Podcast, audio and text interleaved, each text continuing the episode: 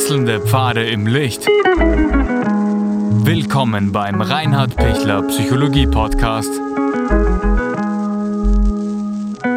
Diese Folge wurde ursprünglich als Video auf YouTube ausgestrahlt. Herzlich willkommen bei meinem YouTube-Kanal. Mein Name ist Dr. Reinhard Pichler. Was tun, wenn Kinder sich von den Eltern trennen und ein Kontaktabbruch geschieht? Es kann immer wieder vorkommen, dass Kinder, sprich erwachsen werdende Kinder ab 16, 17, 18, 19 oder dann im jungen Erwachsenenalter ähm, zunehmend oder plötzlich den Kontakt abbrechen zu ihren Eltern und ihre eigenen Wege gehen. Das ist oft für die Eltern furchtbar, weil sie es oft nicht verstehen und versuchen wieder Kontakt aufzunehmen, aber die Kinder wollen nicht mehr. Und das ist schon das härteste Zeichen, das es gibt, ähm, zu sagen, ich will überhaupt keine Kommunikation mehr, ich, ich tauche ab, ich gebe nicht mehr meine Telefonnummer her, also es gibt dann alle Varianten oder es gibt schon noch Kontakt, aber sehr, sehr spärlich und, äh, und, und da mit, mit, mit sehr, sehr großer Distanz, was auch natürlich mit vielen äh, Verletzungen dann einhergeht, wo, wo, wo sehr viel Porzellan zerschlagen wird. Die Gründe sind hauptsächlich drei Gründe, warum, warum eben der Kontakt abgebrochen wird. Der eine Grund, der am, der am häufigsten ist, ist, dass die Jugendlichen oder dann im jungen Erwachsenen draufkommen, dass sie einfach nicht mehr mit den Eltern zu tun haben wollen, weil sie an die großen Verletzungen aus ihrer Kindheit erinnert werden. Das kann einerseits äh, Gewalt in der Familie gewesen sein, auch sexualisierte Gewalt, also sexueller Missbrauch. Das kann eine Vernachlässigung, eine Verwahrlosung in der Familie gewesen sein. Oder das kann ein tiefes sich nicht verstanden fühlen in der Familie gewesen sein. Und dieses tiefe ähm, nicht verstanden fühlen, das war oft auch ein Thema ähm, von, von therapeutischen Gesprächen dann, wo dann auch die Eltern erst nach und nach verstehen müssen, warum sie eigentlich nicht, nicht ähm, sich verständlich machen konnten und warum die, warum die Kinder sie gar nicht verstanden haben. Das ist oft eine, eine große Not, wo eben äh, die Kinder sich dann als Opfer erfahren und, und die Eltern zu Täter werden, ohne dass sie es wirklich wissen. Das ist, dass sie sich denken, sie sind ohnehin gute Eltern, aber tatsächlich waren es Täter. Das ist so ein, ein großer Grund, warum, warum ähm, Kinder den Kontakt abbrechen können.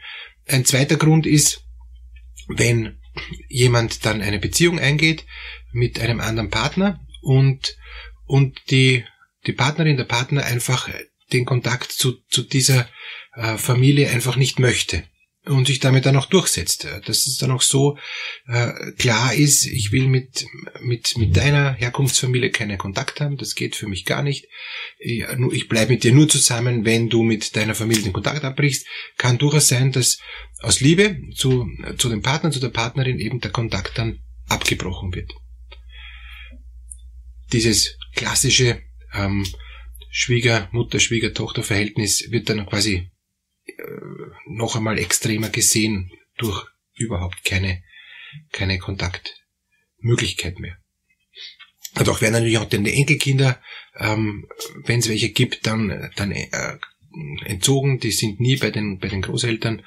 Und da gibt's auch meistens im Hintergrund eben die Wahrnehmung seitens der jungen Generation, dass die ältere Generation schädlich ist für ihre Kinder ähm, und also für die Enkelkinder und, und daher äh, sie sich schützen wollen vor den Großeltern.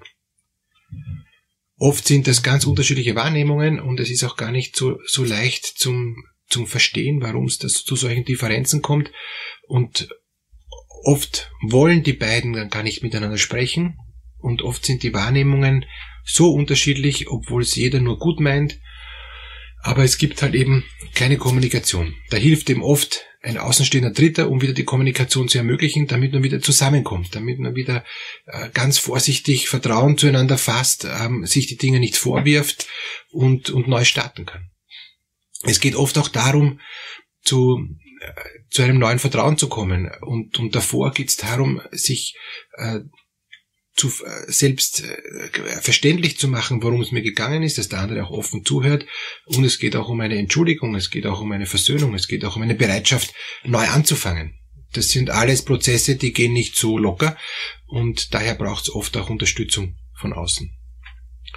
Ein weiterer Grund, warum äh, eben Kinder den Kontakt plötzlich abbrechen können, ist, weil sie in eine andere Gesellschaftsschicht eintauchen, in eine andere Kultur, sei es dadurch durch Drogen oder oder eben durch ähm, durch komplett eine andere Subkultur äh, überhaupt äh, keinen Bezug mehr finden zu zu dem elterlichen Zuhause und und sich eben radikal abgrenzen wollen und bewusst einen ganz anderen Weg gehen wollen.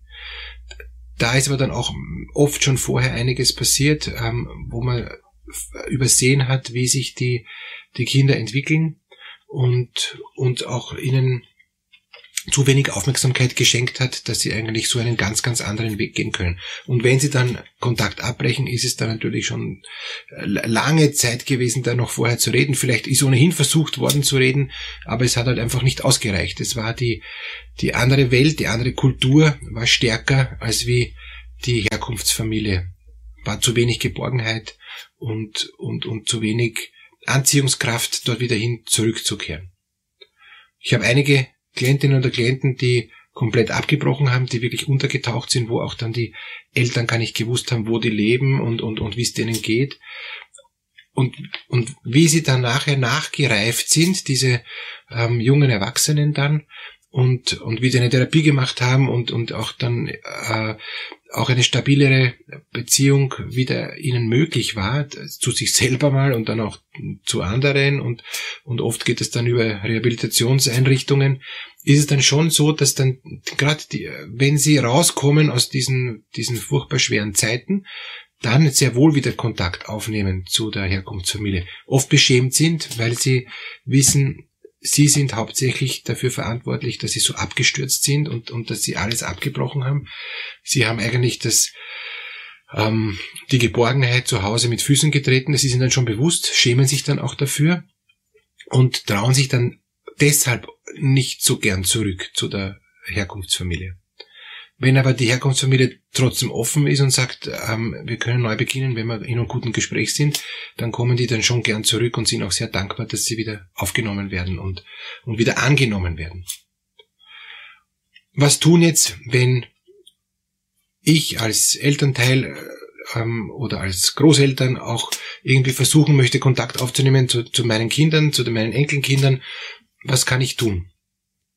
Das eine ist offen nachfragen, was stört euch, was kann ich besser machen, damit ein Zusammenkommen, ein Hin und wieder Zusammentreffen möglich wird.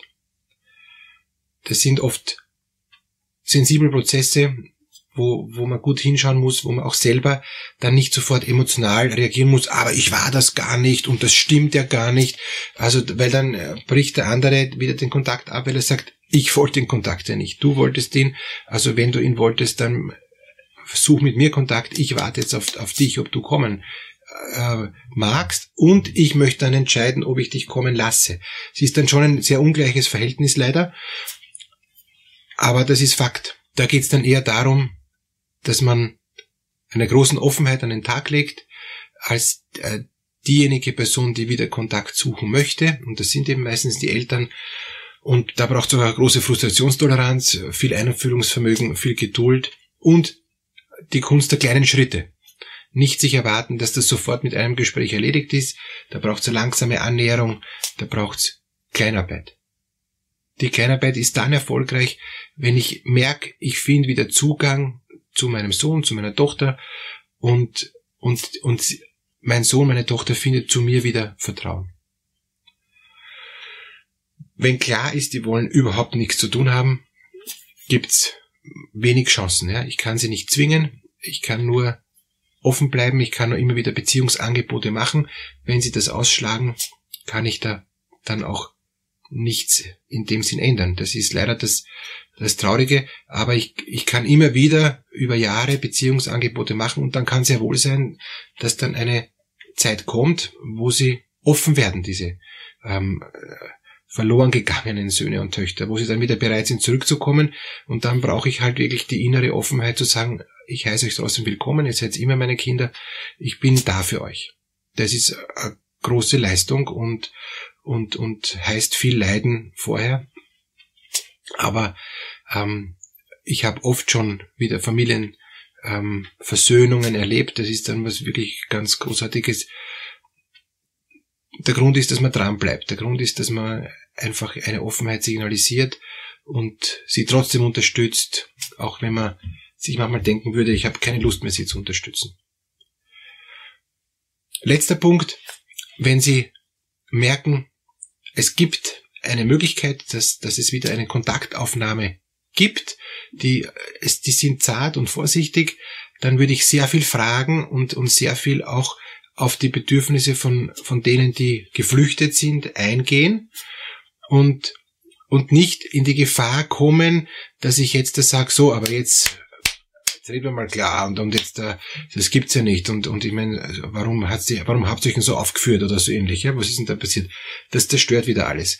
Also es braucht eine maximale Zurückhaltung und auch eine maximale Annahme ähm, der für mich befremdenden Verhaltensweise.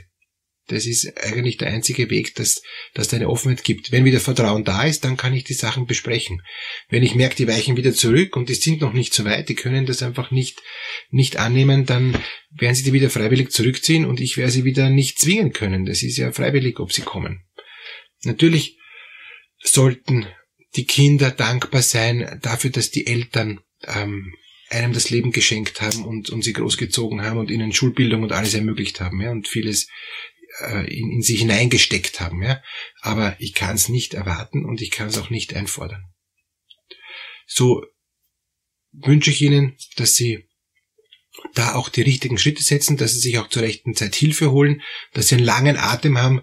Ja, wenn Ihnen dieses Video was geholfen hat, dann freue ich mich, wenn Sie es liken. Freue mich auch, wenn Sie den ganzen äh, YouTube-Kanal abonnieren und auch weitersagen. Herzlichen Dank. Alles Gute.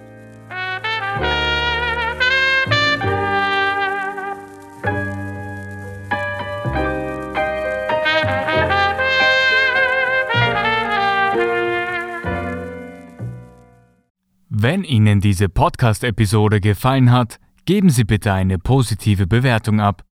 Wenn Sie Fragen oder Anmerkungen haben, können Sie Herrn Dr. Pichler unter seinem Blog reinhardpichler.at kontaktieren. Vielen Dank fürs Zuhören und bis zur nächsten Folge.